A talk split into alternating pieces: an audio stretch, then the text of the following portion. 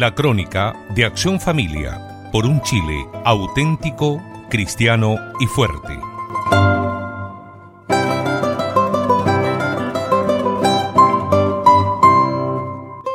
Estimado radio oyente, es un hecho que infelizmente las conmemoraciones religiosas cada vez marcan menos a nuestra sociedad. Antiguamente la Semana Santa constituía para todas las familias católicas, e incluso para aquellos que no lo eran o que no practicaban, un período de recogimiento, de seriedad y de piedad. Tanto era así que el Viernes Santo, como algunos auditores se recordarán, las programaciones de radio y de televisión sólo pasaban música sacra o películas religiosas, muchas de ellas relativas a la conmemoración de la pasión de nuestro Señor. Con la paulatina laicización de la sociedad, esta costumbre fue desapareciendo y cada vez más la Semana Santa es ocasión de un feriado más largo que se aprovecha para descansar antes del trabajo del otoño e invierno cada vez más extenuante. Cada vez más trabajo, cada vez menos piedad. Los hombres nos hemos ido transformando en una especie de hormigas que trabajamos de sol a sol pero que somos incapaces de tener una mirada más alta que la labor que realizamos, de mirar un poco más allá, de trascender aquello que nos es inmediato.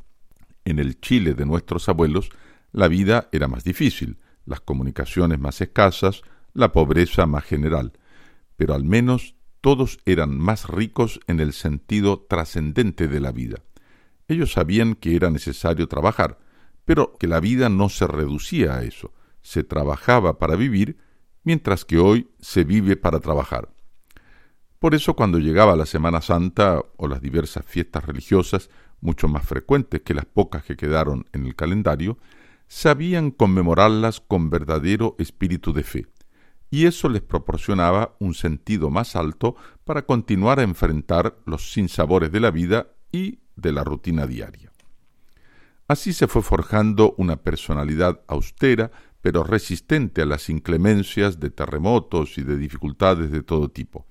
La fe y la resignación cristiana que impregnaban los ambientes y las fiestas religiosas le daban la fuerza de que necesitaban para continuar con tesón. Los pueblos que vacilan en su fe pierden no sólo sus valores morales y religiosos, sino también el ímpetu para enfrentar con resolución las adversidades y por eso comienzan a decaer en todos los sentidos de la vida.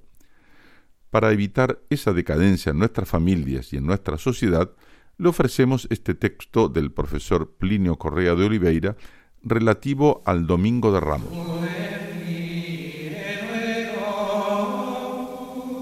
Fiesta que marca el comienzo de la Semana Santa y que conmemora la entrada triunfal de nuestro Señor Jesucristo en Jerusalén acogido por el pueblo de la ciudad santa que lo aclamaba Osana, Osana, el hijo de David, mientras ponían ramos en el camino por el cual él pasaba. Pocos días después, ese mismo pueblo gritaría, Crucifícale, crucifícale, y lo dejaría morir en el patíbulo de la cruz. Es sobre este cambio de actitud tan brusco y tan contradictorio que trata el comentario del profesor Correa de Oliveira, escrito a mediados del siglo pasado, pero que, como usted verá, guarda entera vigencia para nuestros días.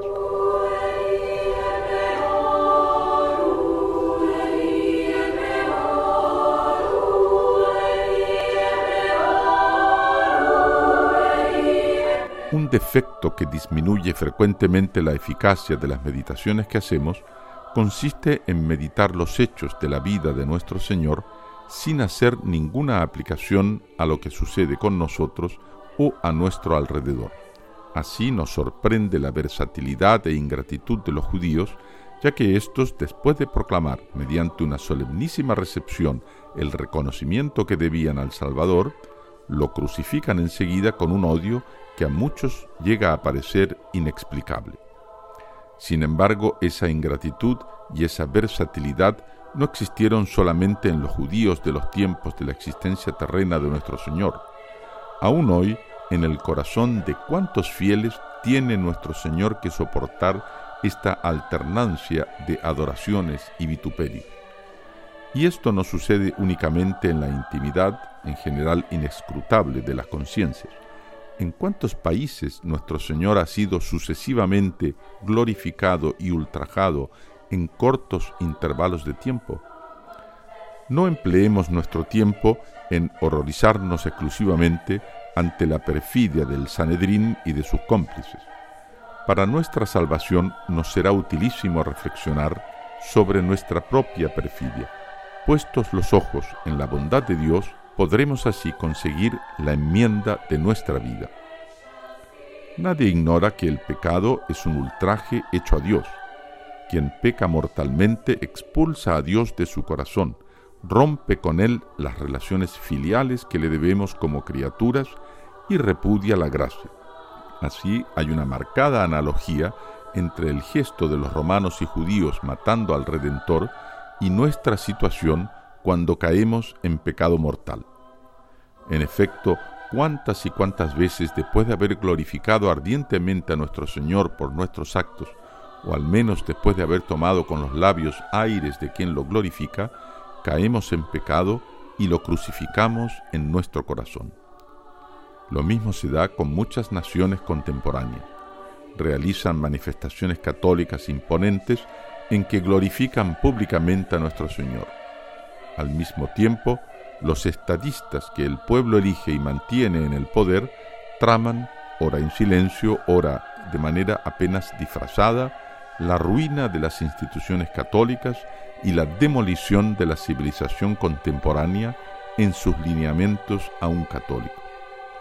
Así, mientras tales católicos proclaman su amor a la Iglesia de Cristo, por su negligencia, por su tibieza, por su indiferencia, permiten que la Iglesia sea lentamente maniatada, que su influencia sea sabiamente solapada que su actividad sea engañosamente coartada a fin de que el día en que suene la hora del ataque violento, la reacción se haya tornado enteramente imposible.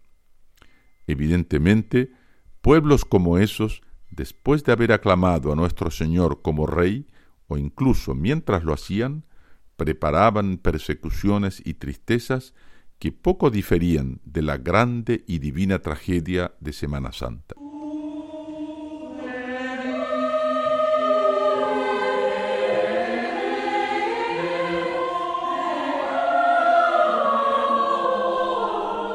Gracias a Dios, sin embargo, no es sólo la versatilidad y la perfidia de los contemporáneos de Jesús lo que sobrevive en nuestros días.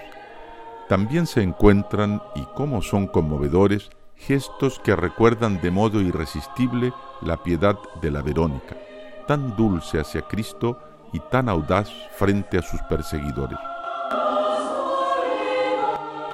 si es cierto que nuestra época se caracteriza por grandes e inesperadas defecciones, no es menos cierto que en el futuro los historiadores verán en ella una época de grandes santos admirables por la virtud de la fortaleza, de la prudencia, de la templanza y de la justicia, de las cuales el mundo parece tan radicalmente olvidado. Nuestro Señor indudablemente es muy ultrajado en nuestros días. Seamos nosotros algunas de aquellas almas reparadoras que, si no por el brillo de nuestra virtud, al menos por la sinceridad de nuestra humildad, humildad inteligente, razonable, sólida y no solo humildad de palabrerío sonoro y cuello torcido, reparemos en estos días santos junto al trono de Dios tantos ultrajes que incesantemente le son infligidos.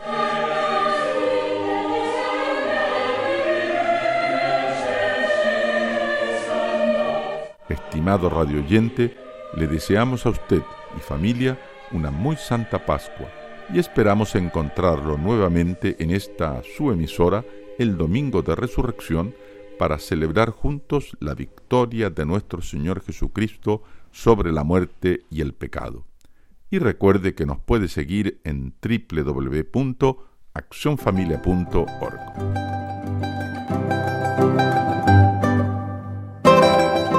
Esto fue la crónica de Acción Familia por un Chile auténtico, cristiano y fuerte.